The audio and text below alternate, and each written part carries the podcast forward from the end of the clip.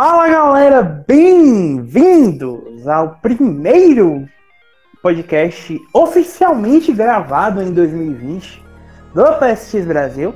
Eu sou o Thiago, o seu host, e nós estamos aqui hoje para, primeiramente, desejar um feliz ano novo para vocês nesse grandíssimo 2020, muito promissor, um ano que nos promete grandes jogos, grandes exclusivos PS4, de lançamento oficial do PS5, do início oficial da Terceira Guerra Mundial e tudo aquilo que o ano vai trazer para nós. Obviamente, esse não é o nosso primeiro podcast do ano. O primeiro podcast do ano foi o, o PSX Plus, que saiu há 10 dias, que foi o podcast em que a gente discutiu os melhores do ano. Mas esse é o primeiro, essa é a primeira vez em 2020 que nós vamos falar sobre as notícias com essa 13 terceira edição do, PS, do PlayStation Express. E para me fazer companhia nessa noite de quarta-feira, 8 de janeiro, nessa gravação, para falarmos sobre essas notícias, estamos aqui com um homem que passou a virada de ano cavalgando tentáculos, sonhando com seus próprios Gundams e tendo pesadelos sendo decapitado pela nossa querida Madoka. O, o homem de sentimentos e sensações repreensíveis e repreendidas, nosso querido Leonardo Cidreira. Eu, é incrível como você consegue me descrever com tão poucas palavras. Eu fico, eu fico, eu fico, eu fico impressionado. Na real, ele gastou palavras pra caramba, né? Mas enfim, bom dia, boa tarde, boa noite, galera. Que bom que estão aqui novamente. Feliz ano novo para todos vocês. Que 2020 seja um ano maravilhoso e que Babylon's Fall seja um, um flop para eu acertar na minha na minha na minha predição lá. Ai, foda-se. o, o, o, melhor é que o, o, o Leon tem um gosto tão ruim que até o jogo que ele falou que ia ser flop vai ser bom, cara. Adivinha ah, quem vai analisar? Ah, vai acabar sendo ele, velho. Peraí, eu botei interesse em Você Babylon's Fall? Botou. Ih, rapaz. Botou. ah, o, só um, pequeno, um pequeno parênteses aqui, gente. Na, o trailer do Babylon's Fall foi na última State of Play, não foi? Do foi. O, se vocês não. vissem. A, foi uma das duas coisas, foi naquela semana. E se vocês tivessem visto a reação do Leon, automaticamente, tipo, meu Deus do céu, eu tava errado. E correndo na hora pro computador para colocar o interesse dele no jogo. Foi uma das coisas mais sensacionais da, que aconteceram em, no final de 2019. Não, Mas... meu interesse está acerca de, de, por, pelo fato que é um jogo ruim. Então todo jogo ruim eu tenho que colocar. Calma, velho. Calma, vai ter edição 2020 dos jogos do Leon. Relaxa. Deixamos para depois. Fala, e falando em edição dos jogos do Leon, nós estamos aqui hoje também com o homem responsável por compilar a nossa lista de piores do ano. Ou melhor, maiores decepções do ano. O, o homem que, se tudo der certo, evitará, será a mão que irá nos guiar para conseguirmos evitar que Marvel's Avengers seja mais uma decepção em 2020. Um homem que viveu fortíssimas emoções no, no Cerrado Mineiro em 2019 e que 2020 será um ano ainda melhor para todos nós. Pa... Mas não para ele, porque ele está casado agora. O nosso querido Bruno. Pai de família. Pai de família total. salve, galera, salve. Bem-vindos oficialmente 100% de toda forma 2020. Vamos ver o que o ano nos reserva. 2020 será um ano de muitas coisas, amiguinhos. E uma dessas coisas é que nós vamos citar novamente, dar continuidade às transmissões que a gente, que eu e o Bruno começamos com o nosso querido e fatídico Resident Evil 6. Hum. Porque a intenção é que toda sexta-feira eu, o Bruno, o Leonardo e o nosso querido mestre, nosso chefe, Ivan, é, façamos a transmissão da, de Zombie Army Trilogy. E assim, não só estaremos jogando, como tentaremos platinar o platinar, jogo. Platinar, é. Peraí, peraí, como é que é, rapaz? Eu não fiquei sabendo disso, não. E não é garapa, por isso que o Leon assustou, porque ele vai ter trabalho é. pra fazer pra platinar. Ah, fudeu. Só, uma, só, É. uma, só uma coisa, Thiago, que eu já queria usar esse momento para responder uma pergunta que tivemos no nosso último podcast.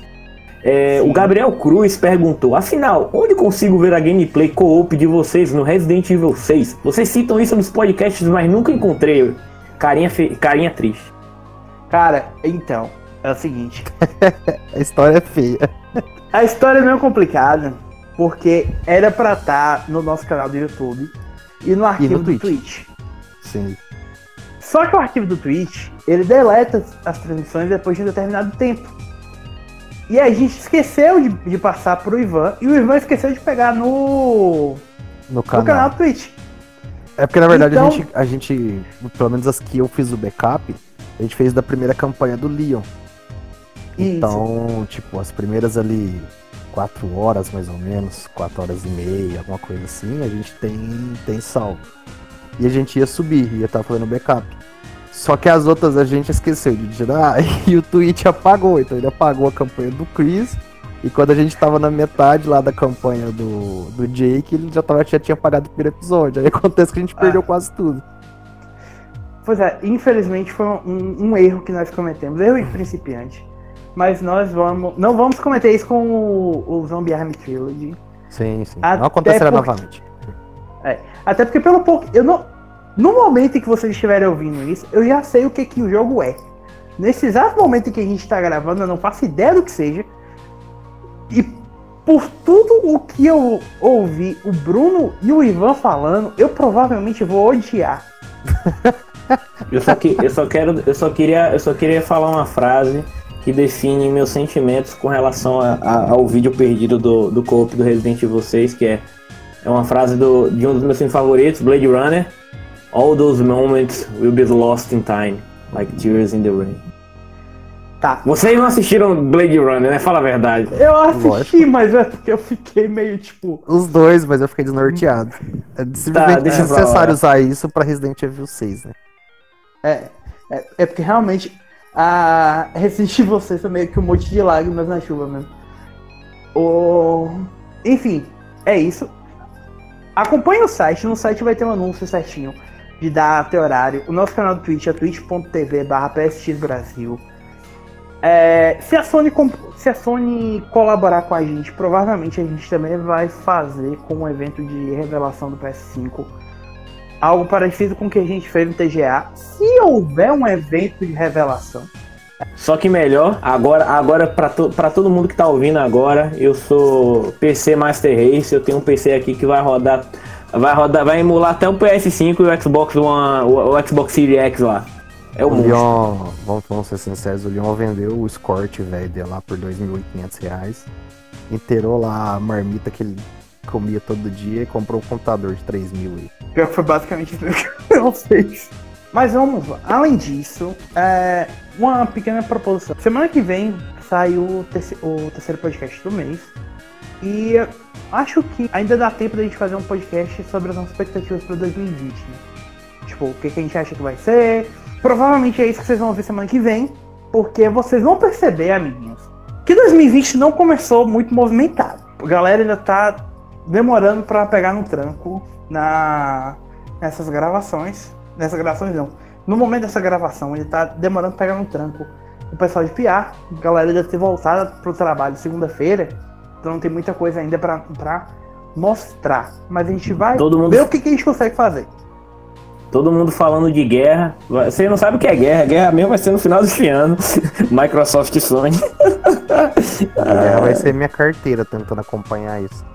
Alguns últimos avisos. Como sempre, sigam a gente no arroba PS3 Brasil no Twitter, facebook.com barra Playstation 3 ou PS3BR e youtube.com barra Playstation 3 Brasil. O site vocês sabem que é o ps3brasil.com.br. Qualquer coisa, relação à transmissão, relação ao podcast, a gente vai avisando no site e nas nossas queridas redes sociais. E sigam, se vocês se vocês não quiserem perder quando a gente for ao ar no Twitch, é, vocês podem seguir a gente lá também, que vocês recebem notificação quando a gente for ao ar, tá? Ah, bom, e pelo menos esse começo de ano, ah, talvez o grande evento, grande, com muitas aspas, que a gente teve até aqui foi a conferência da Sony na CES 2020. Um evento que aparentemente o nome é CES mesmo, porque nós tivemos. Nós tentamos descobrir o que significa a sigla, mas não tem tradução. Se você souber o que significa CES, escreva nos comentários e você ganha uma bibisfirra do Habibs. Mavá. Você já é bibisfirra. cara. Vai ser de quem, animal? É lógico que é do Habibs. Acreditem ou não, tem uma loja aqui que vende bibisfirras aqui na minha cidade. Bibi eu não e Fias, e não é o Habib. Passa, pelo amor de Deus, segue adiante. Por algum motivo, algumas pessoas, inclusive um, um cidadão que tá nesse podcast, começou a hypar essa conferência da, da Sony, apesar da gente passar semanas avisando que não ia ter porra nenhuma. Sim.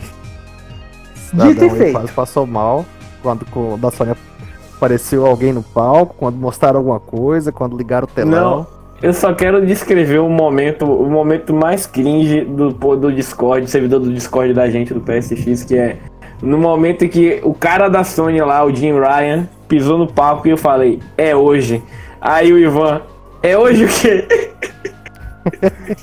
É hoje que, vai, que a gente vai revelar a logo do PS5, que foi a única coisa que a gente viu, tá? É, inclusive, na hora que mostraram a logo, o, o Leon começou a passar mal de ansiedade, achando que iam mostrar o PS5, mas não mostraram, tá? Então, o que, que a gente teve nessa conferência da Sony? O Jim Ryan subiu ao palco e, primeiro, eles anunciaram Eita. alguns números atualizados da Sony Interactive Entertainment até o final do ano passado, ou seja, até o final do terceiro do terceiro trimestre do ano fiscal 2019-2020. Então o que que nós temos? O PS4 chegou oficialmente à marca de 106 milhões de unidades vendidas. Ah, um pouquinho mais agora nesse final de ano, acho que a última atualização que a gente tinha tido tinha sido em torno de 104 milhões. Ah, o- chegamos também à marca de 1,15 bilhões de unidades de jogos vendidas, tanto unidades físicas quanto de jogos vendidos pela PlayStation Store. A PSN alcançou a marca de 103 milhões de usuários ativos mensalmente. A PlayStation Plus alcançou a marca de 38,8 milhões de assinantes. E aquele que para mim é o número mais impressionante de todos esses, o PlayStation VR chegou à marca de 5 milhões de unidades vendidas. Sendo de longe, mas bem de longe mesmo, a unidade de realidade virtual mais vendida do mercado. É, Que felicidade. É o, é o mais acessível, né? De certa forma, é o mais abrangente, que a galera pelo menos tem mais acesso e o que pelo menos demonstra de forma mais concreta resultado, né? Você vê a cacetada de jogo que sai pro VR e sei lá, você pega um óculos, alguma outra coisa, você não vê o burburinho tão grande assim. É porque o, o Oculus e o Vive são plataformas de, de, alto, de alto padrão, né? Elas são bem mais caras. Fora que Se eu você tem que ter um PC de alta performance ainda pra rodar. Não é todo PC. É. Não basta ter um PC gamer qualquer pra rodar VR, não. Eu sei que tipo o Oculus, eu não lembro se é o Oculus ou é o Vive, que um custa 600, outro 800 dólares. E agora o Steam VR, que o, o bundle custa mil dólares. É. Aí é Quando fácil você do, compara do, do PlayStation VR se destacar, né? Muito mais acessível do que qualquer concorrente. É, quando a gente considera que o PlayStation VR ele foi lançado a 399, se eu não me engano, hoje está 299, é muito inferior. Mas é muito Hum. inferior mesmo. É, vale lembrar que é um produto, de certa forma, ainda é um produto de risco. Não tinha nada concreto de VR no mercado, não tinha nada que indicasse que poderia vender. Tipo, foi uma experiência, um produto de risco, e mesmo assim ainda teve, teve um ótimo resultado. Pra quem acha que 5 milhões de unidades aí é pouca coisa, sim, te informar, mas bastante coisa. Só em contexto, rapidinho, o...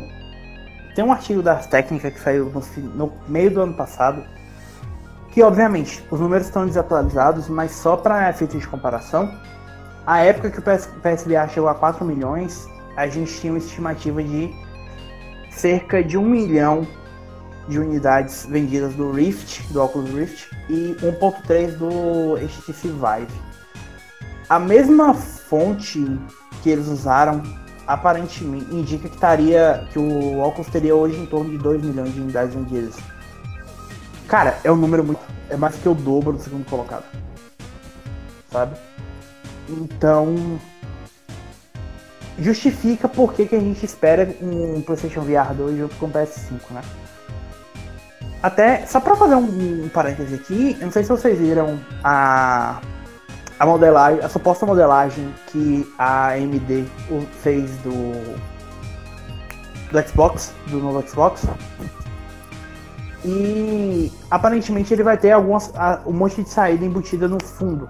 Então é possível que o PS, PS5 já venha com essas coisas para evitar aquela caixinha de processamento externo que o PlayStation VR tem, ou reduz a quantidade de fios e tal, que são alguns dos pequenos empecilhos que esse trambolho ainda tem para vender, né? Além do, apesar do preço ainda ser muito alto pra gente aqui. É, uma ideia que se eles mantiverem o, o VR tipo, compatível, quem já tem o VR ele ser compatível para a próxima geração, é de que você já vai ter um console próprio para isso, né? Não, você tem que ter uma adaptação para poder utilizar ele como é hoje. Agora, se eles forem com essa. Uma coisa que o Thiago falou que eu não parei para pensar, né? Que é justamente uma, entradas embutidas no próprio PS5 para um possível VR2, ou talvez até pelo o VR que a gente tem. Cara, isso ia baratear o preço do, do VR bastante. Eles, tipo, eles poderiam produzir sem ter a merdinha da caixa de processamento, só fazer os óculos, cara ia se tornar ainda mais acessível. Pois é. E nessa mesma linha, uh, vamos falar um pouco de PS5 então, né?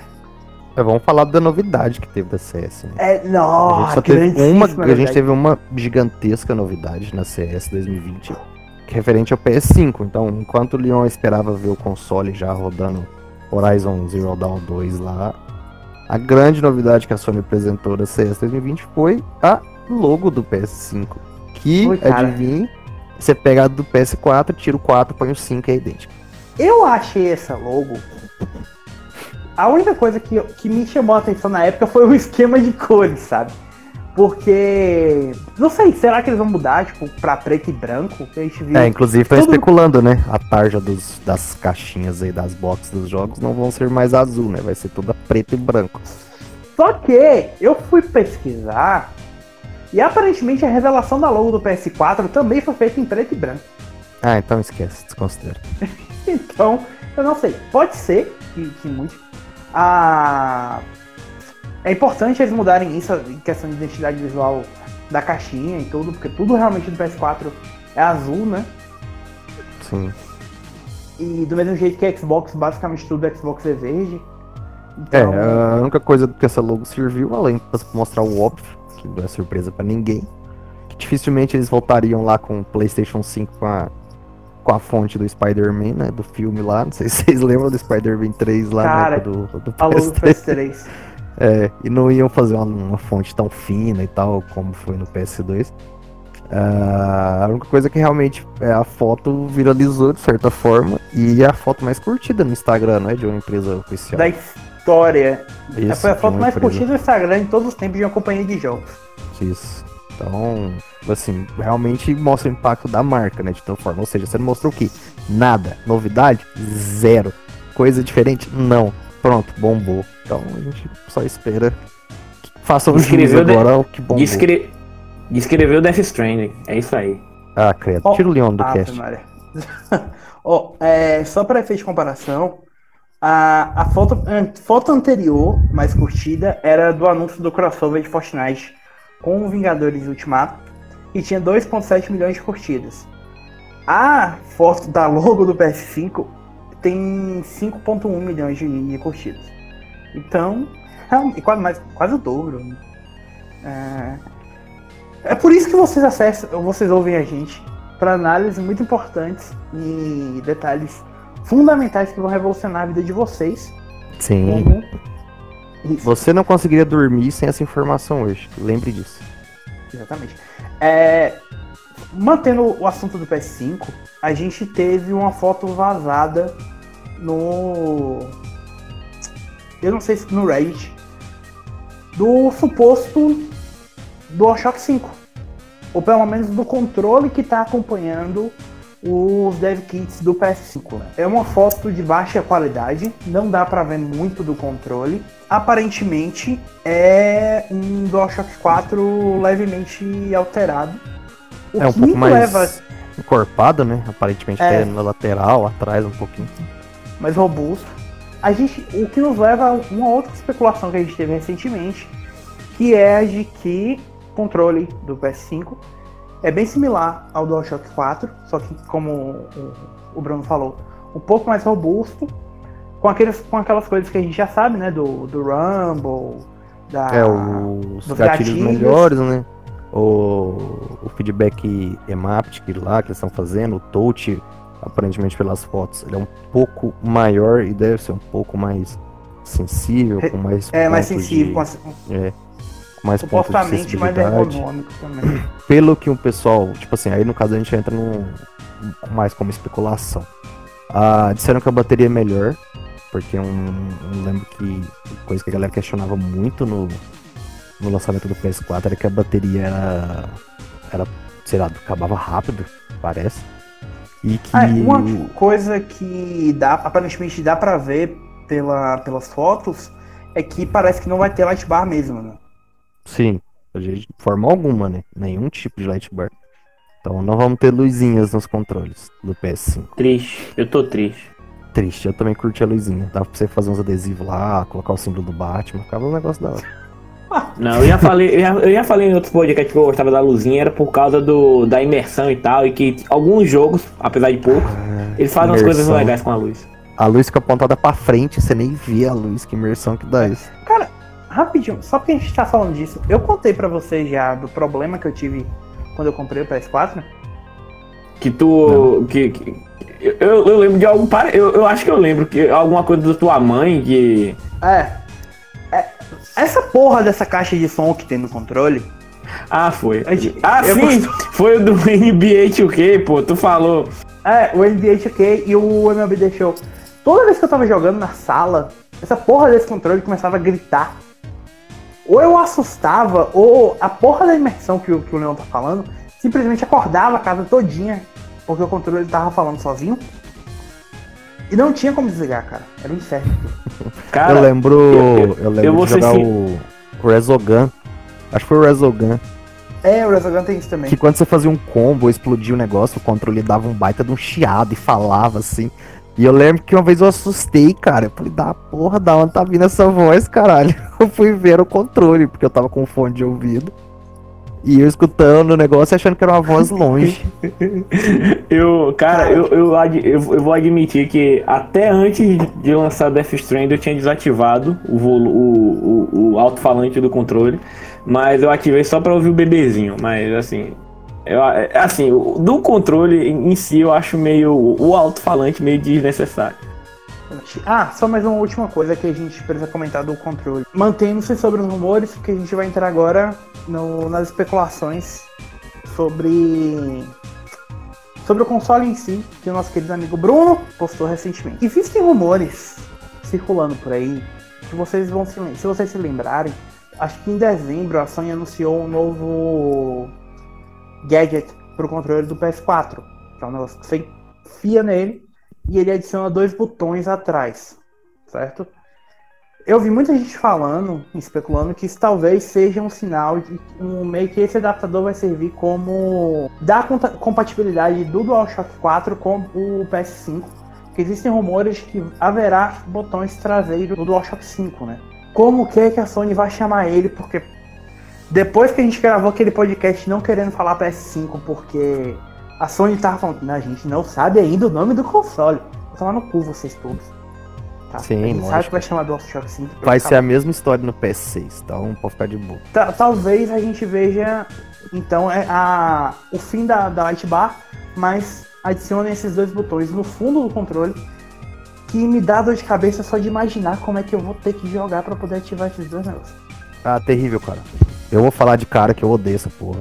Eu odeio principalmente do jeito como é hoje. Tipo, tem uma galera que manda implementar isso aí no controle. Ah, Sim. scuff, sei lá o que. Isso é pra tirar vantagem. Cara, se você já pega o negócio e é desleal, porque você já tem opção a mais.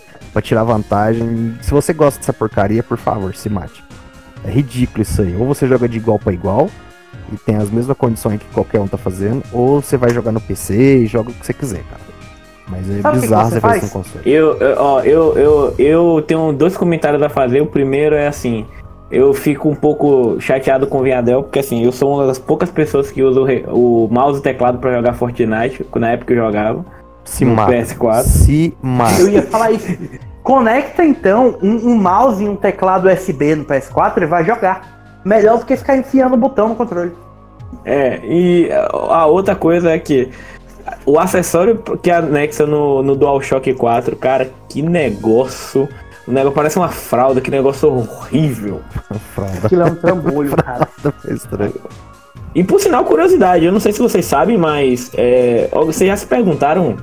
Vocês, estão, vocês que estão ouvindo aí já se perguntaram pra que serve aquela entrada embaixo do DualShock 4, que muita gente provavelmente não sabe pra O que X porra é. é XT, né? É, XT. É, a- Sabe fica pra que do que lado serve do. aquilo? Sabe pra que serve aquilo? Não. Fala aí, Não. Não faço a menor ideia. Aquilo ali, é, eu, eu estava lendo isso, é pra vender uma base de carregamento do controle exclusiva pra aquilo. Só serve Ah, pra uma sim, base, uma sim. base específica. Não, e não é a primeira vez que a Sony faz isso, tipo, eu não sei se vocês sabem, mas o Vita tem uma parada dessa, tem uma entrada lá que não serve pra porra nenhuma. Tô- não, é sério, você que está escutando aí agora esse podcast, pegue seu PS Vita, Provavelmente você tá falando com duas pessoas que ouvem podcast, mas tudo bem. Se você vê o seu PS Vita, se, pelo menos se o seu PS Vita for o Fat, ele vai ter uma entrada pro cartucho e uma segunda outra entrada Ah, que se você é, que não serve abrir, pra nada. que não serve pra nada. Então não é a primeira vez que a Sony faz coisas que não servem pra nada. Vamos sim. Além disso, os nossos queridos jornalistas, que esses realmente dá pra chamar de jornalistas, do Eurogamer, é, mais especificamente o pessoal da Digital Foundry, fez algumas investigações sobre alguns leaks que surgiram há algum tempo sobre o PS5 e que voltaram a, a- chamar a atenção há alguns dias. E eles acabaram confirmando que muitos daqueles vazamentos são realmente de verídicos. Que são informações que, apesar de não terem sido confirmadas pela Sony, é, eles conseguiram ah, validar elas com pessoas que teriam conhecimento realmente sobre o hardware do PS5. O que seria isso? A primeira delas é que a gente realmente vai ter um processador customizado de 8 núcleos, baseado na tecnologia Zen 2 da AMD, possivelmente com clock a 3.2 GHz. Em comparação, o, o primeiro modelo do Xbox Series X, o, que é o próximo Xbox, vai trabalhar também com essa mesma estrutura, só que a gente não sabe ainda nada em relação a clock. A memória RAM seriam possivel- possivelmente 16 GB de GDDR6 com barramento de 512 GB por segundo, é, enquanto provavelmente o Series X vai ter um barramento de 560 GB por segundo. E a gente teria uma GPU baseada no- na tecnologia Navi da AMD. O PS5 provavelmente ter- seriam 36 unidades de processamento a 2 GHz, enquanto o Xbox seriam 56 unidades de processamento, processamento a 1.7 GHz. Isso significaria algo próximo a 9.2 teraflops para o PS5, quando considerado mais ou menos as placas de vídeo de PC que a gente tem hoje em dia com poder similar. Enquanto o Xbox Series X seria algo próximo a 12 teraflops de processamento pela sua GPU. Antes da gente continuar, traduz tudo isso agora, Bruno. Tá, só pra, só pra dar mais detalhes isso aí. Ah, o Phil Spencer postou uma foto do chip, né, do processador do Series X esses dias no Twitter. E a galera da Eurogamer foi lá e, tipo, baseado no que eles têm de informação e tal e tudo.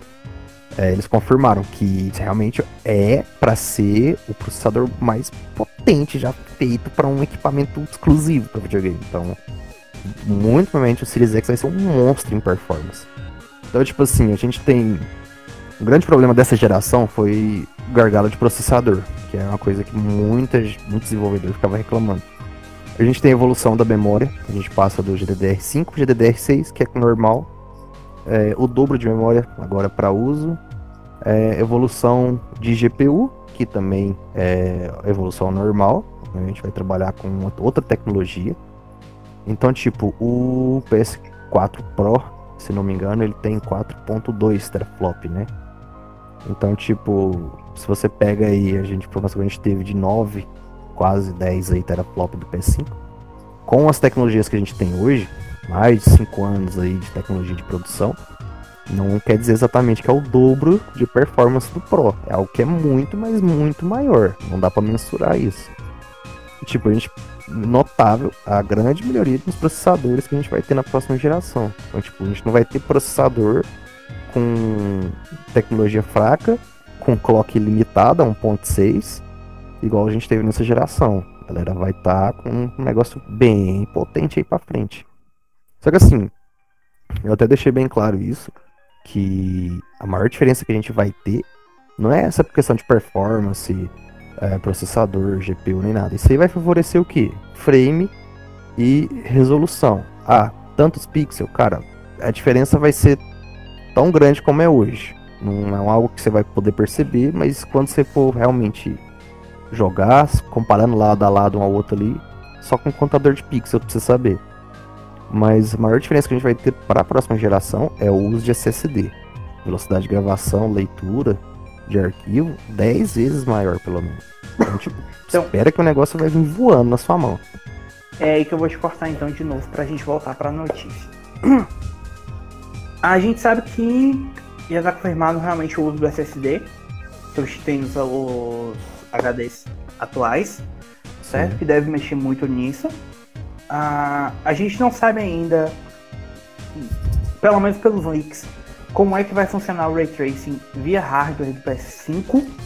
Porém, é algo que o próprio Mark Cerny, que é o arquiteto do Vita, o arquiteto do PS4 e agora o arquiteto do PS5, disse que o console vai fazer direto pelo seu próprio hardware, não é algo que uhum. vai ser uhum. feito é, a nível de Emulação software. de software, né? Isso. A, a tecnologia é similar, não havendo tanta uma grande diferença em estrutura de hardware para que é algo especificamente relevante para desenvolvimento, né? Que é o, foi o grande problema do PS3 e Xbox 360, porque eles eram muito distintos. Sim, você tinha uma tecnologia PowerPC da IBM pro 360 e pro Wii que eles partilhavam a mesma tecnologia, só que o Wii é um processador muito inferior. E o PS3 tinha o céu, então tipo, o cara fazia o jogo no 360. Quando ele ia portar pro céu, não tinha como o cara fazer o port. Você tinha que refazer todo o trabalho. O trabalho ali não encaixava. Você conseguia fazer o port do 360 pro Wii, só que você tinha que fazer o downgrade ali no caso. E agora não, a gente já trabalha desde essa geração do PS4 com todas a, as tecnologias iguais, processador, GPU, tipo, não tem nada tão gritante como foi no PS3. E uma outra coisa que eu acho relevante a gente mencionar com relação a isso. Primeiro, a gente não sabe quanto disso tudo vai ser destinado a rodar os jogos.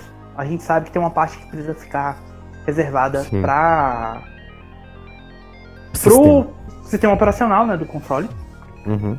Então, e é uma coisa também que, que, ao longo da própria geração vai mudando. A gente já viu a Sony liberando mais memória ao longo do ciclo do PS3 e do PS4, à medida que ele foi aprimorando o sistema operacional do console. Sim, mas até pelo PS3 na época, por causa do gargalo gigantesco de memória. Sim. Né? Enquanto você tinha memória maleável no Xbox, você podia gerir de qualquer jeito, os 512 MB de RAM. No PS3 não, você tinha 256 aqui. Isso, né? então, tipo, coitado do desenvolvedor, ele tinha que fazer malabarismo para desenvolver aquilo lá. E hoje em dia, a PS4 a gente sabe que é mais ou menos mais de 5 GB, 5.6, 5.7, alguma coisa para jogos e o restante é reservado para o sistema. Pois é, e um outro ponto que a gente acaba não sabendo hoje ainda é. Só, é apaga essa parte, né?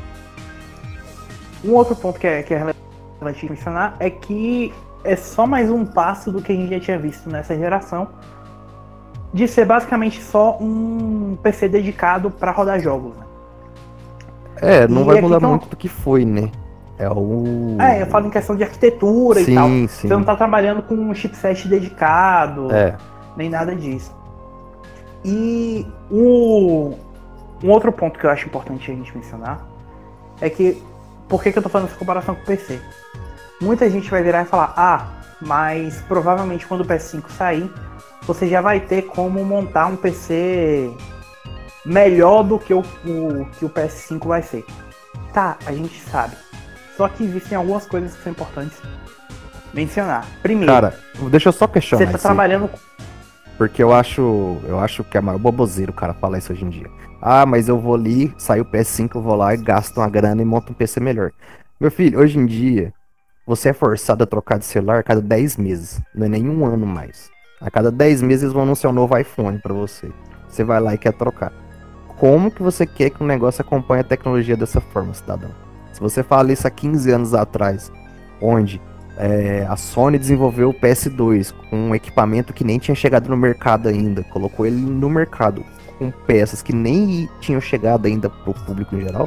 Hoje em dia é muito diferente, cara. Então, tipo, é a maior desculpa. Essa desculpa não cola mais. Isso aí é, é baboseira. Ao ponto de que o PS2 era o, o DVD player mais barato do mercado. Exato. Sem mencionar isso. Mas um outro ponto que eu queria dizer em relação a isso é você até pode montar um PC teoricamente mais poderoso, mas você provavelmente vai gastar muito mais, não só com a plataforma em si, porque você vai precisar ficar atualizando e tudo.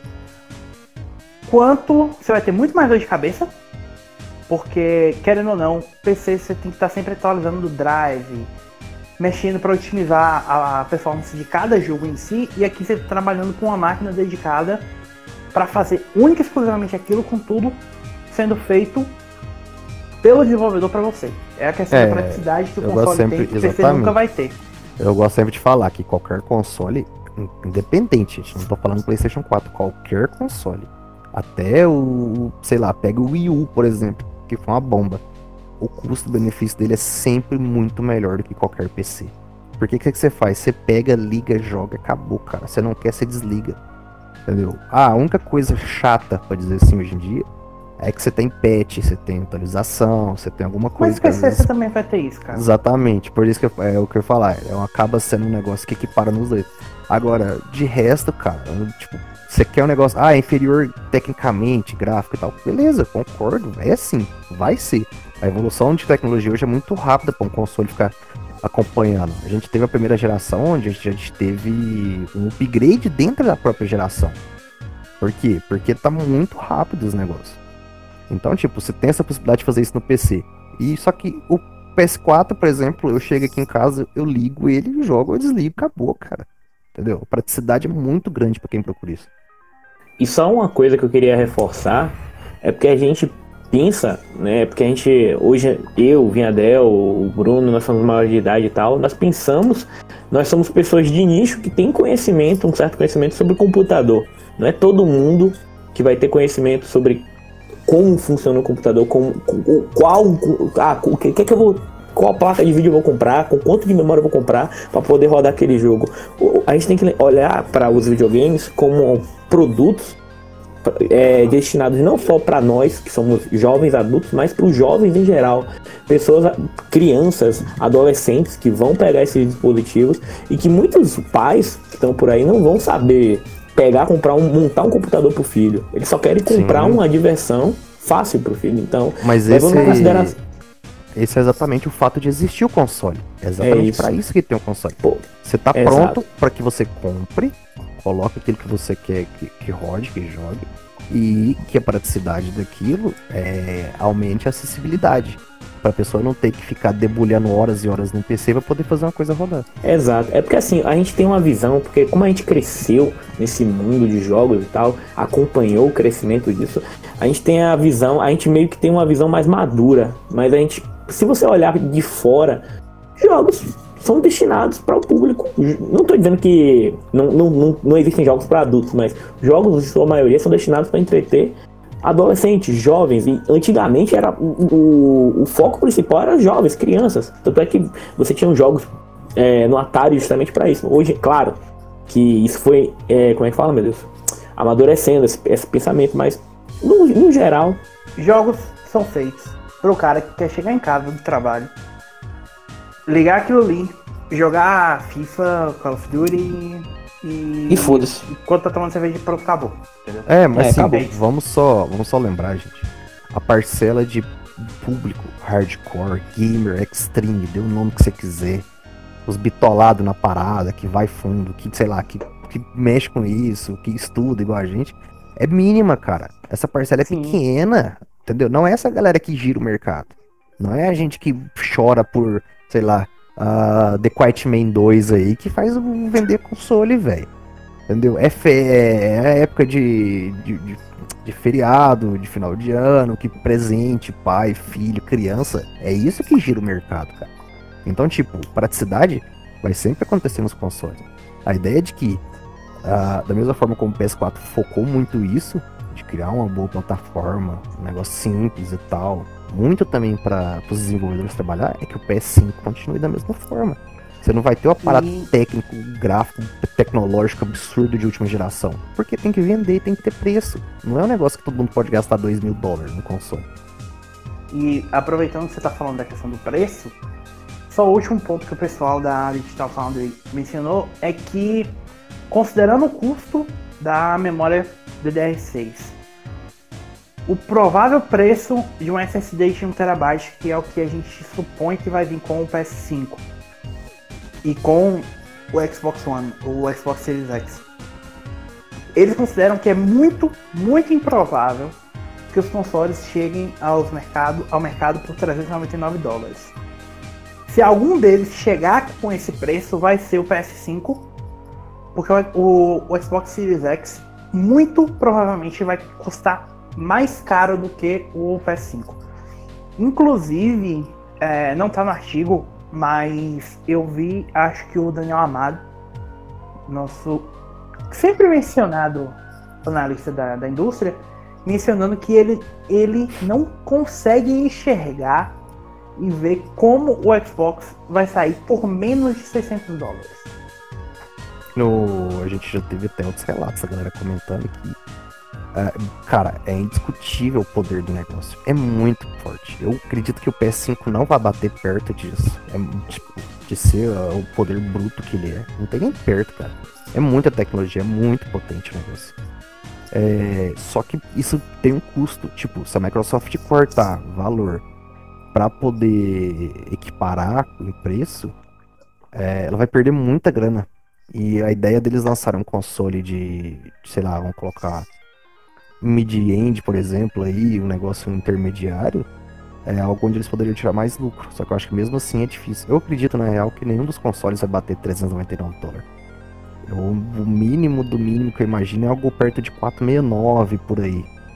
Entendeu? Eu acho muito difícil bater menos do que isso, cara. Eu acho quase impossível, cara. Nem Bom. o PS5 pra ser barato. Não, né, duvido nem o PS5. mesmo que consiga. Nenhum, cara. Vai ser, tipo, a gente tá na geração de. Ah, eu imagino, os dólares. Os jogos vão subir. Os jogos a 59 dólares vai passar tudo a 69. Eu duvido que vão manter o valor. A gente tá três geração com. Três ou duas, não sei, sei lá. Com. Três, Com preço três. É, estagnado, né? foi. Do PS2 pro PS3, Duas, na né? verdade. Eu acho que o último preço foi de PS2 e PS3. Esse Isso, que era 49 e foi a 59. foi pra 59. Isso, se não me engano. Então, tipo, jogos devem aumentar. Ah, o console dificilmente vai ser 399. Nenhum deles, cara. Nenhum. Tipo, se a Microsoft lançar um console intermediário, aí tudo bem. Aí eu acredito nessa faixa, um pouco mais baixa, sei lá, 349, 369. Mas se esses consoles saírem baratos, baratos, preço mínimo mesmo, é 469, 499. Dificilmente, cara. É, sei lá. é, Ó, um SSD de 1 tera, se você for observar, ele vai bater quase 100 dólares. Só o SSD. Ah, em lote, em grande quantidade, montagem, vai conseguir, vai. Mas não tem dessa, cara. É muita coisa. Ó, só, eu sei que não é uma comparação correta, mas só pra, pra gente ter parâmetro mais ou menos, por que a gente está falando da questão da Microsoft. O... Quando a gente para para olhar a questão de celular e, e tablet, por exemplo, o, a linha Surface deles, que é uma linha de, de tablets basicamente high-end, né? tipo, são tablets realmente de, de alto nível de performance. Os mais baratos custam 399 dólares. Os mais caros são 549 e tal, e são realmente coisas de, ponta, de, de alto nível. E a gente tem visto essa política da Microsoft de oferecer serviços a preços mais baixos, mas os produtos realmente de alta qualidade com preço mais alto. Então, o, a probabilidade do PS5 sair um pouco mais barato que isso é muito importante. E uma outra coisa que eu acho que é muito importante é que a gente já sabe que o próximo Xbox vai ter retrocompatibilidade total com todas as gerações, né? Tudo, né, cara? Xbox, isso, é, isso é o puta 360 do negócio. E o One. Que é sensacional. Sensacional, incrível. É, e aquela, se a Sony não sair com algo similar, ela já começa perdendo ah, vai sair no update de três meses depois, quatro. Cara, não importa. Não importa. Você já perdeu no lançamento ali se você não sair com um negócio desse. É, o que a gente sabe por enquanto é que essa GPU do PS5 é, consegue realizar retrocompatibilidade nativamente, né?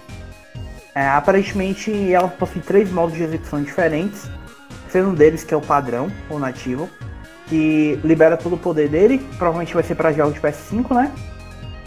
E uhum. outros dois modos seriam o Gen 0 e Gen 1, que um simularia a capacidade computacional e a frequência do PS4 base, e o outro simula simularia a GPU do PS4 Pro. Cara, sabe como eu acho que vai funcionar isso aí? É, ah. É os PS1 Classic, PS1, PS2, eu acho que vai continuar do jeito que tá com, você vai comprar a licença lá e tal. Talvez vai ter um emuladorzinho com melhoria, alguma coisa, sei lá. O de PS3, cara, vai ser só no Now. Duvido que eles vão simular o. O, o processador, caralho, do PS3, qual é o nome? O Cell. O Cell, isso, fugiu daqui. E eu duvido, mas duvido muito mesmo. Vou deixar no Now.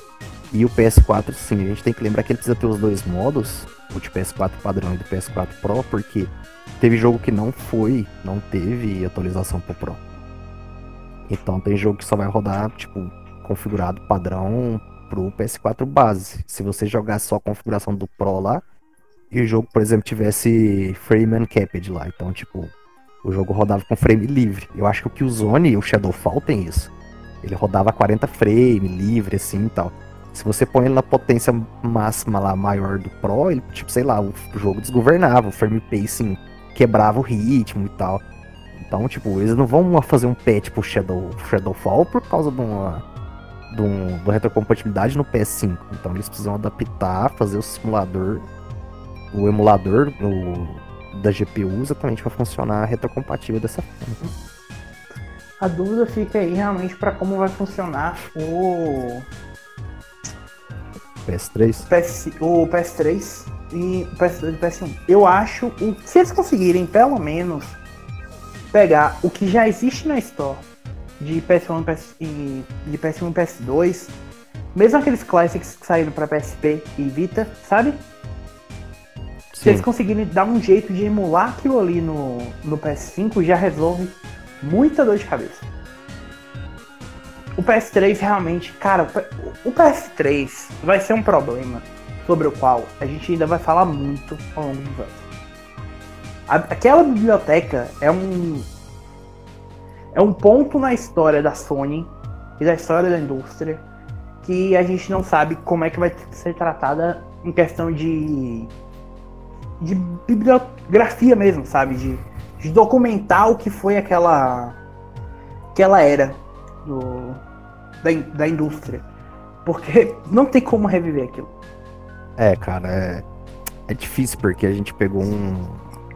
É muito complicado o lance do céu, entendeu? Não é fácil adaptar, então.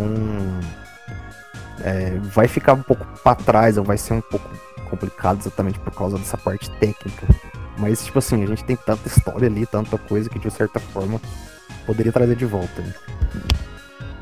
Sim, sim.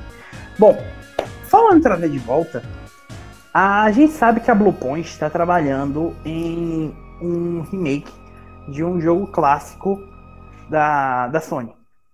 E que eles têm feito várias e várias e várias teasers ao longo de todo esse tempo. Acho que começou em outubro, tipo, que eles começaram com esses teasers e, e ainda estão aí. O nosso querido Leonardo, é, aparentemente, acredita que o teaser que saiu na última quarta-feira, hoje dia da gravação, dia 8, é, indica de que eles estão trabalhando em um remake de Legend of Dragon, Leon. Certo. Por que seria um remake de The Legend of Dragon? Bom, primeiramente, eles postaram, a imagem postada por eles é uma imagem preta, é, com, simulando uma tela de loading, escrito Title, que possivelmente é, seria o, o, título do jogo, né? Simulando mais ou menos como vai ser o design da tela de carregar desse jogo. E depois disso, é, no canto inferior direito, tem um, um, um, escrito, é, é meu Deus, Fast Loading, ou seja, carregando rápido. E ao lado tem uma imagem do que parece ser uma flor. Já já eu volto para o que é essa flor. O que que acontece? Isso parece ser um, uma, uma postagem até mesmo, sabe? Tipo, inofensiva e tal, sem nenhum propósito, mas se você pegar a imagem, baixar a imagem, colocar em qualquer editor de imagem, né, de foto, e aumentar a exposição dela, você vai ver que vai surgir um, um, uma cabra, um, um bode no fundo. Quer dizer, eu tive umas discussões com o Vianadel. Para mim aquilo é um dragão car car car cartunizado, mas todo mundo tá vendo um bode, mas beleza. Assim, não, não tô dizendo que isso é o, o porquê de ser um, um remake de Legend of Dragon, mas sim por conta do simbolismo da flor, que não é uma flor sim uma. uma. Meu Deus, esqueci, um repolho. É um repolho azul. É, é, pois é, um repolho, uma foto de um repolho azul e do fast loading. Por quê? Porque muita gente antigamente brigava muito do, do, do, do ritmo do Legend of Dragon por conta dos, dos, dos, dos do tempo dos loadings. Era demorado demais o tempo do, dos loadings entre as batalhas. Se você jogou no Play, Play 2, se você jogou em emulador, isso é suavizado, isso foi isso é básico, você quase não sente isso. Mas se você jogar no PlayStation original, o tempo de loading do, entre as batalhas, entre as coisas, é bem é considerável. E assim, essa piada de. Oi? Só, só uma coisa aqui, rapidão. Você jogar qualquer coisa no PS1 é loading pra caralho. Cara, o, o lembra do Chrono, do Chrono Trigger? É, então... é um inferno. Jogo filha da mãe, cara. No Super Nintendo era tão de boa, lisinho. Toda batalha ele dava engasgadinha pra fazer um load. Filha da puta. Cara, é muito bom que, tipo, o SSD tá levando a gente de volta pro Super Nintendo que não tinha loading, sabe? Sim, é fantástico. Vamos voltar 30 anos passando. Então, é, isso é mais ou menos uma piada, ou seja, o jogo. Claro, pode não ser o The Legend of Dragon, mas isso é uma, um indício de que o jogo que eles estão fazendo um possível remake, né? Que a gente não sabe também se é um remake, né? Mas todo mundo acha que é um remake, eu também acho que é um remake. É um jogo que. Não, eles falaram que é um remake, não? Ah, então, é um remake de uma franquia famosa. Foi assim que eles ah, então pronto, É porque depois eu li que eles. É porque eu li depois que eles estavam fazendo um projeto próprio. Ah, enfim. É porque eu tô. Eu acho que eu tô lendo demais os comentários do site, enfim. É. Make sense. ok. É... Enfim, voltando, é... é um jogo que tinha save loadings longos. Então, isso aí você pode descartar um monte de jogo, tipo Symphony of, Symphony of the Night, que eles fizeram um teaser no, num texto lá. Você pode descartar Twisted Metal, pode descartar um monte de jogo. Mas assim, o que, por que eu acho que é The Legend of Dragon? Por causa do repolho. O. por que eu acho que é tal jogo? Por causa do repolho. Pensa que pode ser remake de Skyrim, cara. Que jogo que tinha tanto repolho que você dava pra rodar? Skyrim. Vamos, vamos lembrar que a nossa querida Bluepoint, ela tá muito próxima da Sony, amiguinha da Sony recentemente e tal. Enfim, voltando. Certo. Por que que eu acho que o repolho indica isso? Porque no The Legend of Dragon tem um minigame de, de que você corre... É, Dragon, jovem. Tá. No Legend... Eu sempre falei Legend of Dragon, mas beleza. No Legend of Dragon tem um minigame eu não sei se vocês se lembram, que você pode cortar vegetais. Esse minigame em específico, é, os diferentes tipos de coisa que você corta demoram certo tem certos tipos de. É, levam certos tipos de quantidade de corte para serem fatiados. E o que demora mais, que é o mais forte, o maior de todos, seria justamente um repolho. Que demora pra caralho pra você cortar esse repolho. Acho que são 7 golpes, 6 golpes, 5 golpes, algo assim. E bom, isso seria um teaser, uma referência a esse minigame em que você corta um repolho. Por isso que eu acho que é The Legend of Dragon. E se a gente estiver falando de um remake em HD para PS5 de Fruit Ninja? Top. Fruit Ninja você também pode cortar frutas. Fruit Ninja 4K, imagina? Puta que pariu. Mas Fruit Ninja não tem um, um loading longo. E aí? Sabe por que, que não é Fruit Ninja? Eu vou te falar um real motivo de que não é Fruit Ninja. Porque a gente já tem Beat Saber. Badumps. Ah, sim, é verdade. Mas assim, voltando, então, agora sim, a galera ainda tá dividida se pode ser o Legend of Dragon ou o Demon Souls. Depois disso, Cara, eu perdi a eu fé completamente. Não vai ser Demon Souls. Não Tomara vai ser, que não, não seja Demon Souls. Cara. Tomara que não seja Demon Souls. Não tem, muita, nenhum. Muito da From Software querendo essa porra. Assim, não tem nenhum repolho em Demon Souls. No máximo tem uma Lotus. E, sinceramente, você postar foto de um repolho numa tela de loading e dizer que é uma Lotus é muita sacanagem, não, gente. É Legend of Dragon aí. Tá chegando. Tá vindo monstro. Cara, eu quero muito que seja só pra não ser Demon Souls e a galera passar raiva. Nossa, eu quero que não seja Demon Souls. Totalmente, não faço nem questão. Não, meu sonho, cara. Tipo, vocês já devem ter percebido ao longo desse mais de um ano de podcast que quanto mais os fãs da From Software sofrerem, mais eu fico feliz, né? Então. Assim, eu, eu não, eu não é. tenho nenhum problema com a ação From Software, eu gosto dos jogos dela. Eu tenho dela. com fãs da From. Eu Meu não tenho... com os fãs. É, eu tenho problema assim... com a assim- From desde quando eles produziram Ninja Blade. Assim, ó, eu, eu sou uma pessoa que ama Armored Core. Não tem, não tem, tipo assim, Armored Core pra mim é o melhor jogo de robô da história. Desculpa, Thiago, eu sei que eu tô falando merda, mas é meu, meu gosto. É, e assim. O seu mau gosto é uma coisa que a gente tá acostumado, né? Mas Armored Core é bom, de fato. Isso eu, eu, eu preciso admitir. Para não dizer que nós só estamos pensando no futuro, nós tivemos anúncio é, nessa semana de mais de uma peça de hardware de PS4. Mais especificamente, nós tivemos o um anúncio de que a linha Gold, que o, vocês me corrijam se eu estiver errado, é a segunda linha da, da Sony, né? Que tem, é, a tem a Silver, tem a, a Gold e a Platino, que é. A pra, Silver não existe pra... mais, né? A Silver já é, a Silver acabou. A Silver era. Era aquela que tinha um cabo e tinha o wireless, o primeiro wireless, depois a gente teve o Gold, teve aquele Pulse Elite, né? Que depois foi Sim. descontinuado, aí fizeram o Platinum, que é o tem áudio 3D, e agora o Gold. Isso. O, esse console, esse console não, esse headset, que é o da série Gold, ou série Ouro, tá chegando oficialmente agora ao mercado brasileiro. A PlayStation anunciou recentemente. É, que é justamente esse headset com som surround virtual 7.1, é, que é compatível com PS3, PS4 ou PC, além de ser possível conectar com Vita, PSVR ou qualquer outro dispositivo que tenha aquela entrada normal de cabo de áudio de 3.5mm, né? E só que a gente não tem, não tem uma data oficial ainda de que dia tipo específico vai chegar às lojas. Só que deve estar chegando agora nos próximos dias. Talvez quando vocês ouvirem o podcast já esteja disponível nos varejistas do país. Agora, é, ele vai vir na, só na Copreta. Agora o preço ficou um pouco salgado, que é 499 reais. Olha, na moral, sinceramente, ó, eu vou mandar essa mensagem para vocês aí que estão escutando o podcast, principalmente para um amigo meu, comprou o Platino no lançamento de 700 conto, foi 800 conto. Na moral, vocês, vocês que gastam mais de, de, de, de 300 reais em um headset, o que, que vocês procuram? Na moral, vocês, vocês querem ter um orgasmo audiovisual? Eu, eu, não, eu não entendo por que isso, eu não entendo essa tara, eu sabe? Eu já vi cara gastar 1.200 no Turtle Beach. Eu, eu, olha, olha gente, gente, vocês têm que lembrar que isso é um fone. Gente, é um fone. Pelo amor de Deus, é um fucking fone. Por favor, gente, não façam isso. Não façam que nem meu brother que tá escutando esse podcast e que comentou o passado, que gastou 800 reais num fucking fone que ele mal usa.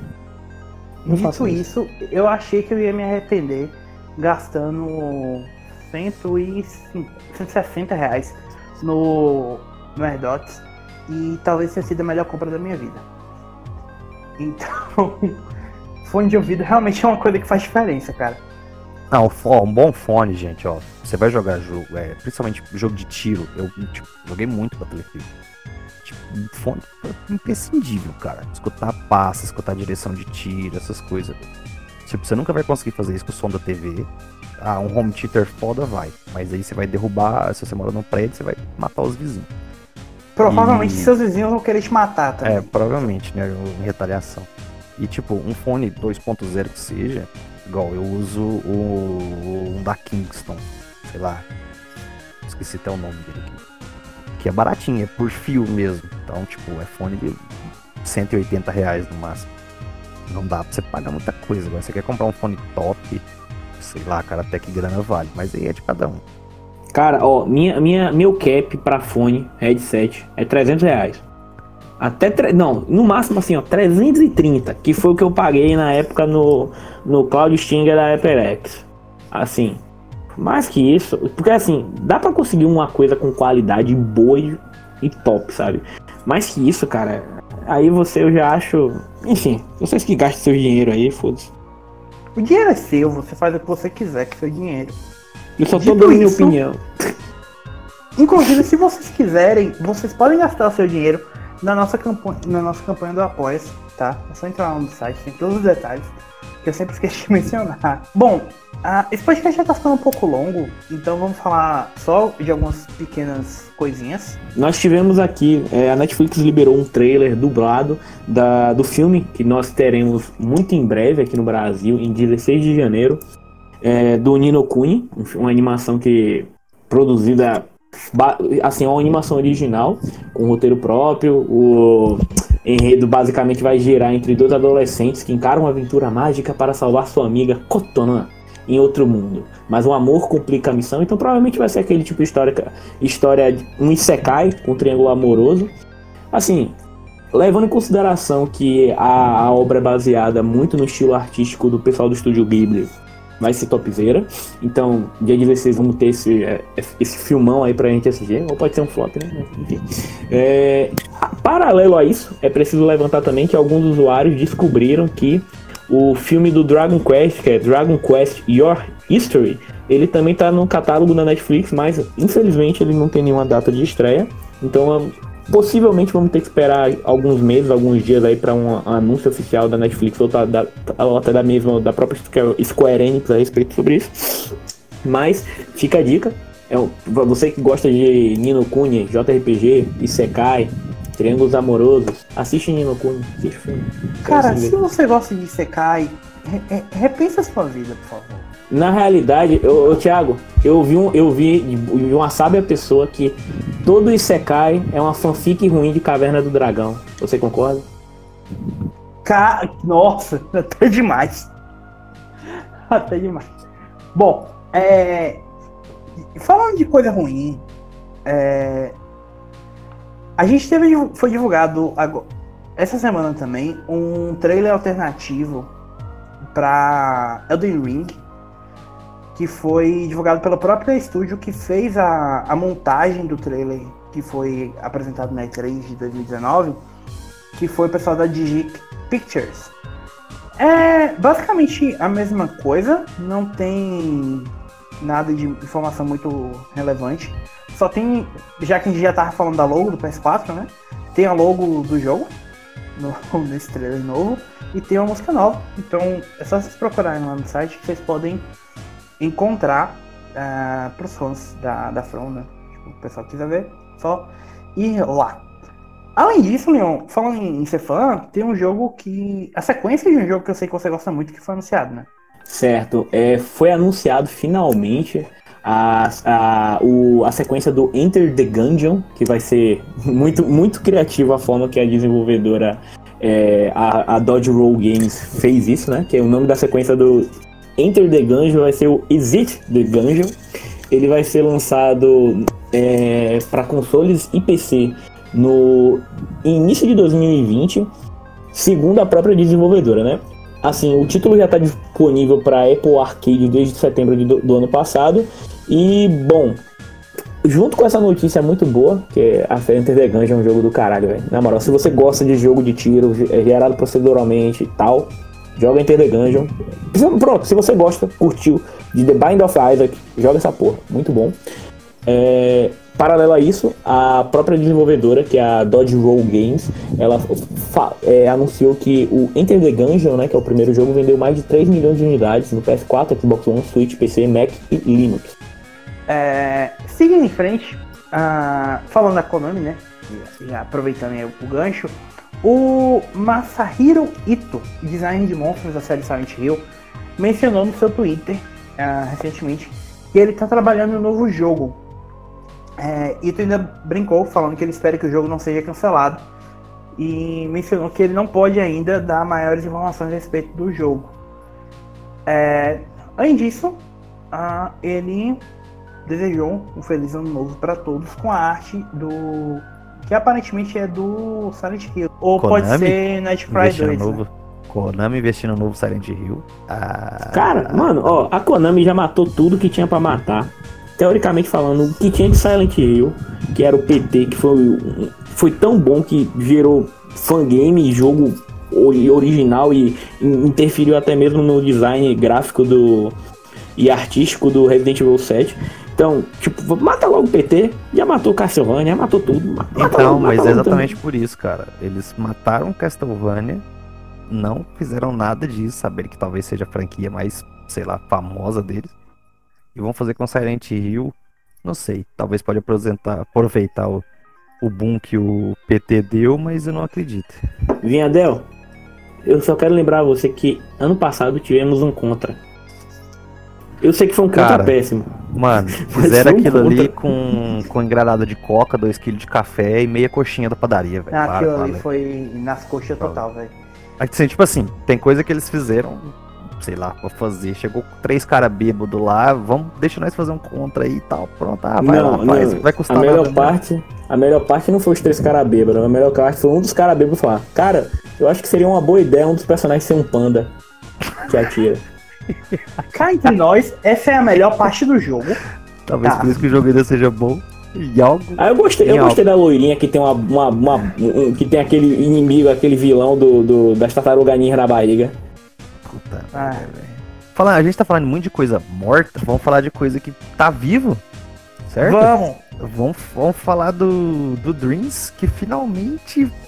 Que finalmente. Sete anos me corrija se eu estiver errado. O momento tão sonhado finalmente chegou.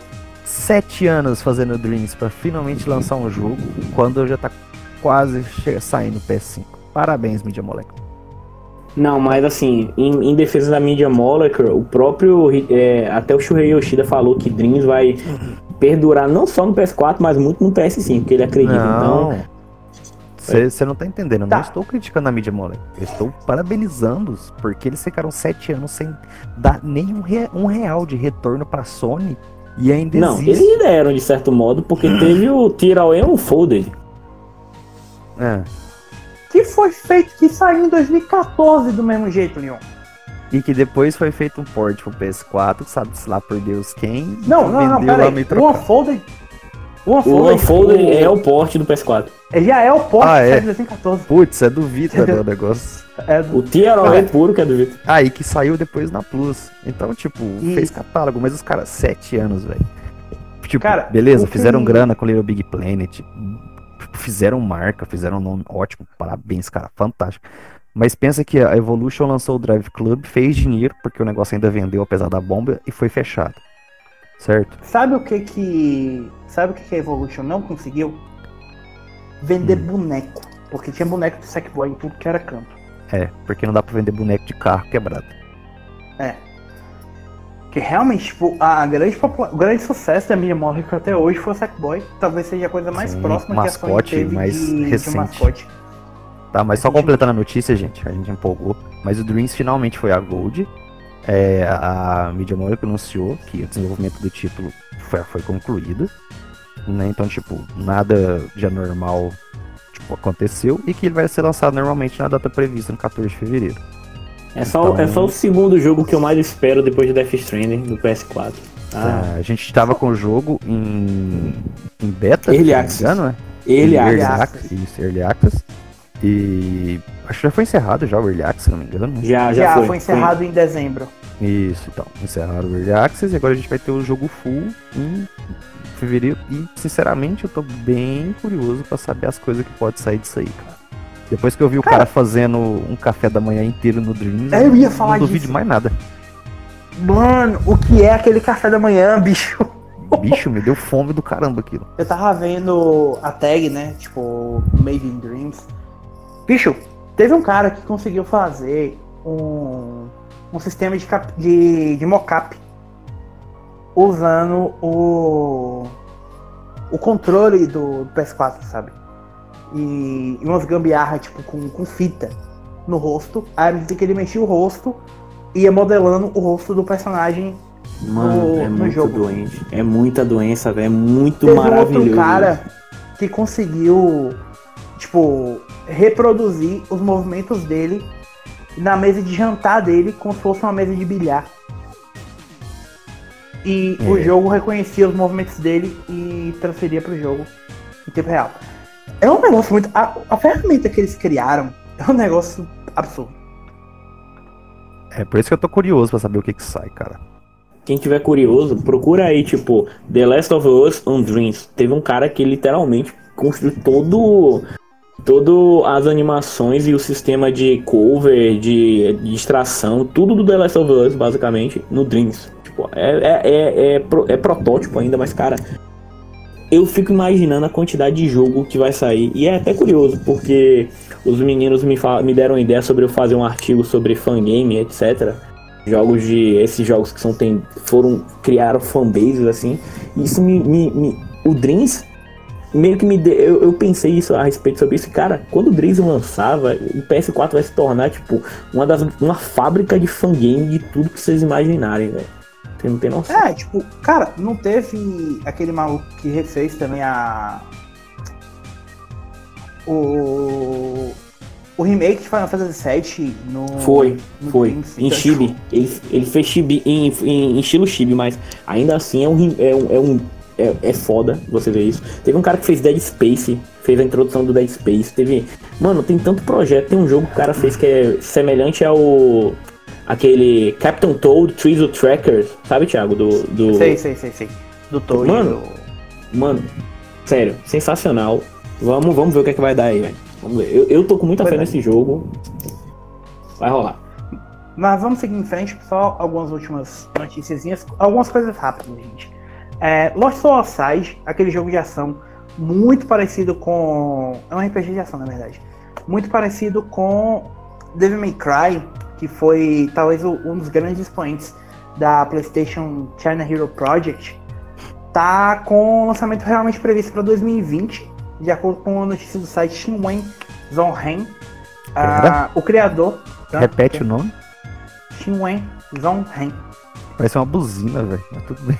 Parece. Cara, infelizmente, meus anos jogando Dynasty Warriors me fizeram decorar esses nomes em chinês. Bem. Ok. bom.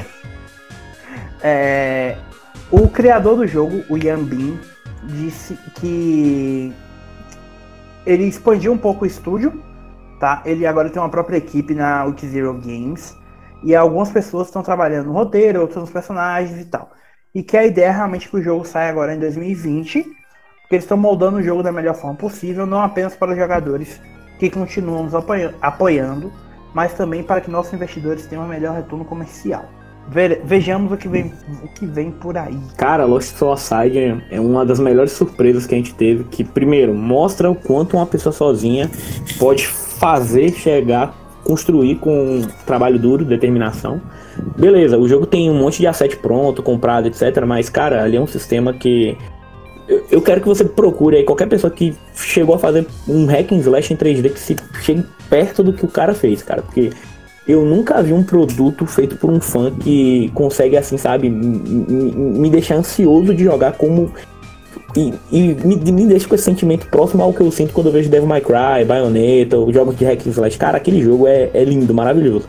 Minha única crítica é que até agora no gameplay eu senti falta do, de feedback dos golpes. Eu acho que, tipo, você ataca o inimigo e o golpe meio que passa, parece que atravessa o inimigo, você não sente, sabe? Mas eu acredito ah, mas que isso aí tá é parte de é, finalização, é né? Isso aí é, é, é isso. Eu acredito que, eu espero mesmo que no produto final isso seja resolvido, até porque eu tenho péssimos, assim, eu não, eu não tenho nenhum problema com desenvolvedores chineses, mas eu tenho um, um, um trauma nesse site que se chama. É, como é? Hidden, Hidden Dragon Legend. Hidden é, algo, Hidden é, Dragon Hidden, Legend. Hidden Dragon. Mano, é. Hidden Dragon Legends. Cara, eu acho que esse jogo. Não, pensando agora, esse jogo é tão ruim quanto The Quiet Man. É muito Nossa, ruim aquele jogo. E aquele jogo. Recupera. Mano, tipo, cara, Mano, pense num hack and slash, uma ideia boa, feita com a bunda, é aquele jogo. Mas, enfim, sério, se vocês quiserem, procurem o um gameplay no canal da gente. Tem, vocês vão adorar, adorar mesmo as animações dos personagens, a dublagem, a história em que se literalmente pega um personagem assim, some com ele e você, beleza, sumiu. Foda-se. Enfim. Bom, eu acho que o projeto ter começado com uma pessoa e tal, da hora pra caramba, cara. A gente sabe que já não é isso mais, né? Mesmo tendo é, assets adquiridos e tal. Mas, cara, o que foi mostrado até agora é empolgante. Não tem como falar que não. Então o lance sim, é esperar sim. sair pra gente ver o que, que, realmente dá de resultado. Mas muito, muito empolgante o que a gente já viu até agora. Só um detalhe, se eu não me engano, saiu que o jogo não vai ser publicado pela Sony, se eu não me engano. Ou não, vai? esses jogos não são publicados pela Sony. A Sony é tá, eles estão trabalhando em conjunto com o pessoal para fornecer tecnologia, acesso a dev kit e tal. É importante a gente lembrar que até muito recentemente a China não tinha acesso a, ao PS4, ao Xbox One e ao Switch. É, eles são, foram todos lançados nesses últimos dois anos. Eu não lembro exatamente quando o PS4 chegou lá. Eu sei que o Switch está saindo esse ano. Acho que foi, é, então 2019, eles têm uma... no início, eu acho que chegou o PS4, se não me engano. Então, pois é. Então eles têm uma cultura muito mais de, óbvio, mercado cinza, mercado é... e mobile, né? Mercados alternativos e tal, mas eles sempre trabalharam muito com mobile e PC. Então a Sony trabalhou para dar para eles acesso à tecnologia necessária para desenvolver para consoles, né? É, lembrando também que por conta pelas próprias políticas dele, né, eles, o acesso a tudo lá é complicado, velho. Tudo Sim. lá é complicado o acesso a Tipo, obra, anime, jogo, tem muita coisa que o próprio governo bane para não entrar, pra, porque eles consideram que vai, sei lá, sabe, incitar revolução. Enfim. Bom, outras pois é. culturas, é. gente, diferente. Sim, é, não, não tá no nosso papel. Agora, bom, falando, aproveitando que a gente tá falando do mercado chinês, então, a Tencent, a futura dona do universo, a, que aparentemente tem dinheiro investido em todos os desenvolvedores de jogos do, da face desse planeta, é, realizou um novo investimento na Platinum, que seria o início de uma parceria. A desenvolvedora anunciou recentemente que isso não vai influenciar a independência da Platinum, que vai continuar operando sozinha, como sempre foi. Mas o Kenichi Sato, que é o presidente e CEO da Platinum, disse que esse capital da, da Tencent vai permitir fortalecer a fundação da empresa como negócio e expandirá o desenvolvimento de jogos para que eles possam explorar a autopublicação, assim como alcançar uma perspectiva global mais ampla enquanto cria jogos de alta qualidade que permanecem fiéis ao nosso nome. Certo. Ou seja, isso significa que futuramente, ou muito em breve, a gente vai ver a, Plati a Platinum Game publicando seus próprios jogos. Isso é bom. E assim, apesar de a gente não saber detalhes do acordo, eu posso dar um. fazer um chute. Hum. Se for falar baioneta, você pode considerar. Não, não, não é isso não. É sobre o acordo em si. É porque assim, para até se a gente chegar e dar uma grande soma de dinheiro para Platinum Games é, e esse tamanho de independência, então, assim, eu chuto que a Tencent se aproximou pela Platinum não só por conta dos hits que eles fazem, né, mas porque eles têm uma facilidade muito grande em trabalhar com IPs de terceiros em um curto espaço de tempo e lançar um produto razoável. Quando eu digo razoável, é razoável baixo. por exemplo, temos o, o caso do Teenage Mutant Ninja Turtles em Manhattan. Se eu não me engano, esse é o nome do jogo. Lembra disso? Sim, tem um Avatar, tá? Tem, Tem um um de- Avatar. É Tem os trans- aqueles Transformers. O Transformers Devastation e assim. O, aonde eu quero chegar? Pra mim, até se a gente se aproveitou deles pra fazer jogos de uma outra coisa que eles têm sobre co- comando, né? Que dá muito dinheiro, que é League of tá Legends. falando. É, isso que eu falando de jogos de LOL. É isso. Eu acho que a Platinum Games, ela, esse acordo envolve a Platinum, sei lá, separar uma galera pra fazer jogo de LoL, de hack and slash, de tudo que é tipo, e receber essa soma. Assim, beleza, vamos ter jogo de LoL aí, que com qualidade duvidosa, porque assim, a gente não. Platinum Games é 880 os jogos dela, né? Mas eu acredito Ah. que tenha sido isso o, o acordo. É, eu só pra, eu vou discordar disso aí, eu acho que não. Até se a gente tá empenhando dinheiro em qualquer um. Ela tem parte da Ubisoft, ela enfiou 100, 100 milhões na Bang. Ela fez a, a, a parte lá da. Na China mesmo, ela tá forte no mercado disso, de tentar publicar lá. Então, tipo assim, pra mim investimento na Platinum é pra que a Platinum tenha liberdade de publicar jogos, criar mais conteúdo daquele que parece aquele mais ah, apreciável pelo mercado chinês. Os jogos que ela faz é mais parecido com o que o mercado chinês consome. Peraí. É verdade, verdade. E outra, isso permite que os, os jogos saiam para qualquer plataforma, sabe? Não prende eles a possíveis acordos de exclusividade com com a Sony ou com a Microsoft, enfim, que Ou era algo que Nintendo. a ou a Nintendo, que era algo que a Platinum fazia muito. É, e eles outra também-. Outro também é que, além da autopublicação, ela pode estar fazendo o que a Gearbox está fazendo agora, que é começar a publicar jogos de estúdios menores. Então, até se a gente usaria, de certa forma, a Platinum como braço de publicação de títulos menos expressivos, assim, mas financiados pela Tencent dentro do mercado chinês, usando o nome Platinum, o que garantiria um pouquinho mais de, de sei lá, de pelo menos ênfase no nome ou mais marketing que seja. Até uma outra coisa que é bom, só um outro parênteses que é importante a gente mencionar também aqui. A Platinum, a Platinum não, a Tencent também é dona da Wii Game, que é a maior plataforma de jogos para PC do mundo. Eles têm uma média de 200 milhões de, de, de usuários ativos, que é um pouco maior que os 125 milhões do Steam, apesar de ser uma plataforma exclusiva para a China. Então é possível também que sejam jogos que vão ser lançados para ela. Que é o que eu tava falando da questão dos jogos não saírem exclusivos de PS4, Xbox ou Nintendo. E eles também já estão dando mais liberdade para os estúdios. Por exemplo, aquele Call of Duty Mobile, que se eu não me engano foi o, o jogo mobile mais bem sucedido de 2019, Sim. é desenvolvido por um estúdio da Tencent.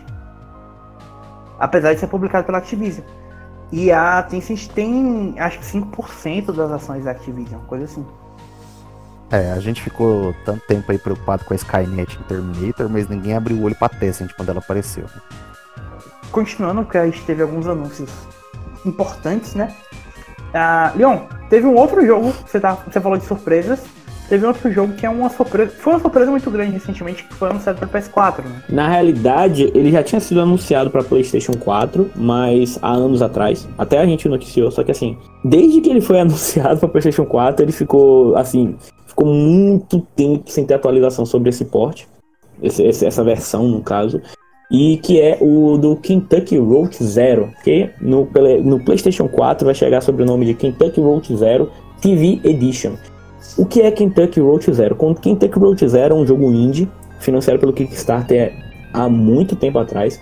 Ele começou a se produzir, se eu não me engano, em 2010. dois- Ele foi lançado em 2010, 2011, 2012, algo assim. Ele é um jogo episódico, é um jogo, um adventure. Ele, ele lembra muito mesmo, me lembra muito mesmo o estilo de. É, como é que fala, meu Deus? Ai, que eu vivo falando, Oxenfree. Me lembra muito Oxenfree. Ele é um. é- São cinco episódios focados em personagens diferentes, com uma narrativa focada em um mistério que ronda túneis secretos abaixo da cidade de Kentucky, no estado de Kentucky, nos Estados Unidos. E assim, é, é, uma, co- é, uma, é, uma, é uma narrativa muito bem escrita.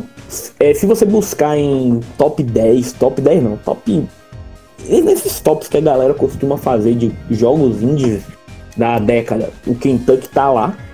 Aí nem tinha sido anunciado o episódio 5.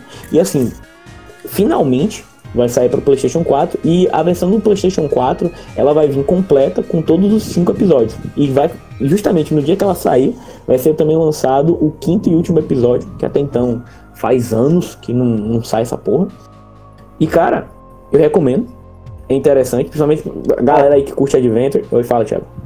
Se vocês querem saber o nível, o nível de Kentucky Round Zero, uh, eu queria dizer que, tipo, o, o Polygon fez uma série de, de artigos é, analisando a década e falando sobre os jogos mais importantes da década, os melhores jogos da década, as, as, as ondas, tipo, enfim, um monte de coisa é, analisando a década como um todo.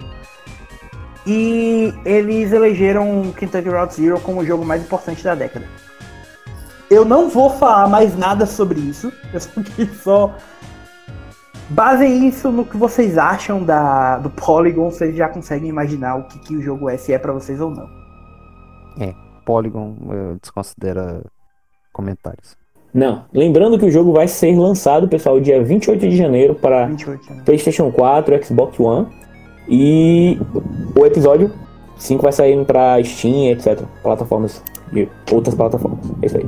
Bom, enfim, seguindo em frente, Dragon Ball Z Kakarot, o vindouro RPG de ação baseado na lendária saga Dragon Ball, que sai agora dia 17 de janeiro. Ah, começou a receber seus primeiros reviews recentemente. A Famitsu deu acho que 34 de, de 40 Além disso, eles revelaram que o jogo dura cerca de 35 a 40 horas na sua campanha principal. Mas com a side quest isso aumenta o jogo para cerca de 80 a 100 horas de duração. É... O que realmente é um... conseguiram tirar muito mais conteúdo do que eu esperava, apesar de que Dragon Ball realmente é um Dragon Ball Z especificamente é bem grande, mas eu não esperava que fossem tirar um RPG tão massivo dele. Cara, eu, eu realmente tô curioso para ver como é que eles vão incorporar o, o, fillers, ou se eles não vão incorporar os fillers. Bom, é, seguindo em frente, para as nossas últimas notícias, o produtor da série Nier, na última, nessa mesma edição da Famitsu, mencionou brevemente que Uh, haverão novidades sobre o futuro da série muito em breve. Uh, Yosuke Saito disse que, em relação ao décimo aniversário de Nier, que é agora em 2020, é, que isso, aquilo e um título não anunciado, ou títulos, já que a gente não tem muito como diferenciar na, na tradução do, do japonês para o inglês para o português. Uh, que estão, eles estão progredindo e que serão anunciados assim que for possível. Uh, nenhum detalhe foi dado. A gente sabe que a Square registrou uh, novamente a marca muito recentemente e tem um site pro aniversário de 10 anos de, Nier aberto. Então pode ser que a gente veja uma sequência, pode ser que a gente veja um, um remaster do jogo original, que é praticamente impossível de achar hoje em dia. Então, para os fãs da série, mesmo, ah, o Leon pagou 200 reais jogou, no disco. Foi, cara, ó, cara, Nier, existem poucos jogos de PS3 que você paga 200 reais. Nier Automata e Yakuza 3 são eles. Então, cara, se você conseguiu comprar. É isso que eu ia falar. Se você conseguiu comprar Nier Automata pra PS3, você tá de parabéns. Cara. Não, perdão, perdão, perdão. Eu quis falar Nier. É porque o Automata tá na minha cabeça. Desde então. Eu não consigo tirar a tube dela. Enfim. É... Não, vamos voltar ao fato. O pior fato. é que é pelos motivos errados, cara. Vamos voltar ao tá. fato. Você pagou 200 reais no Nier original. O, não, eu paguei 200 reais em um Nier original para PS3 usado. Próxima notícia. Bom, é, a, seguindo em frente então para as nossas últimas notícias do dia. A primeira delas é que The Lord of the Rings Gollum, o jogo a, anunciado pelo Daedalic Entertainment, há quase um ano, a, recebeu alguns, alguns novos detalhes. O jogo é a capa da última edição da Edge. E foi novamente mencionado que o jogo talvez seja lançado para PS5, certo? Ele está previsto para ser lançado em 2021 É... Só que assim, a época eles anunciaram que o, o jogo fosse chegar aos consoles, abre aspas, relevantes a- na ocasião. Então é possível que o jogo seja exclusivo de Xbox Series X e do PlayStation 5, tá, gente? Então, se você tá muito ansioso pra jogar com o Gollum é, em um jogo de ação furtiva, então Nossa. talvez. É sério, por favor, vocês que esperam um porte para PS4 e Xbox One, por favor, não queiram porte, porque eu só quero lembrar da atrocidade de 12 frames por segundo, que é o porte ou a versão de PS3 de, de, de, som- de, de, de, Shadow Ai, meu Deus. Mordor. de Shadow of Mordor. É porque eu confundo, tem Shadow of Mordor, Shadow of War, eu fico confundindo. De Shadow of Mordor, aquilo ali é uma atrocidade horrível, é um dos piores. Nossa! Não, isso aí não vai acontecer de novo, cara. É, Não, não vai quando não. eles foram fazer essas, essas. lançar em multigeração, isso aí eles sabiam que eram falhanças, os caras fizeram com medo de não vender no PS4 né? Só que, cara, Senhor dos Anéis é um negócio que incita fantasia, sabe? Coisa mais épica e tal. Aí você me faz um jogo furtivo do Gollum. Cara, sei lá, me chame de preconceituoso, qualquer coisa, mas eu não vejo essa porra dando certo, não. E outra coisa que eu não gosto é porque a gente já conhece a história do Gollum, a gente já sabe de onde ele veio e pra onde ele vai. Então, tipo, não Tá, tem. mas tipo peraí. assim, A última vez que tentaram inventar coisa na lore de, de, de Senhor dos Anéis saiu Shadow of Mordor e Shadow of War. Eu também não sei se sou muito favorável a, mexer- a inventarem coisa nova, não. Assim, eu pre... Não, mas assim, ó, Thiago. Thiago, eu prefiro uma história que esteja dentro do universo e que tenha, tipo. É, coisas de fora, tipo o Mandaloriano. Pronto, tipo o Mandaloriano, do que uma história, tipo, de um personagem específico em tal tempo. Tipo, tipo Han Solo. Ninguém liga pro aquele filme do Han Solo. Todo mundo sabe que no final das contas Han Solo morre e de uma maneira humilhante. Mas a questão não é é essa, horrível. cara. Isso aí é caça-mídia. O filme você entende de uma certa forma. O jogo, cara, se você pegar o Shadow of Mordor, da forma como eles enfiaram o primeiro jogo, eu acho até aceitável se tivesse feito aquilo ali, continuado ali e terminado ali. O Shadow of War, mesmo o finalzinho de lá que muita gente curte e tal e acha bacana, porque encaixa no- na, lore do Senhor dos Anéis, é muito forçado a ponto de que, tipo, fizeram e acharam um buraco ali qualquer pra enfiar ele. Agora do Gollum, cara, tipo. Você vai fazer o que com o Gollum, cara? Só tem uma coisa que eu acho que poderia funcionar com Gollum.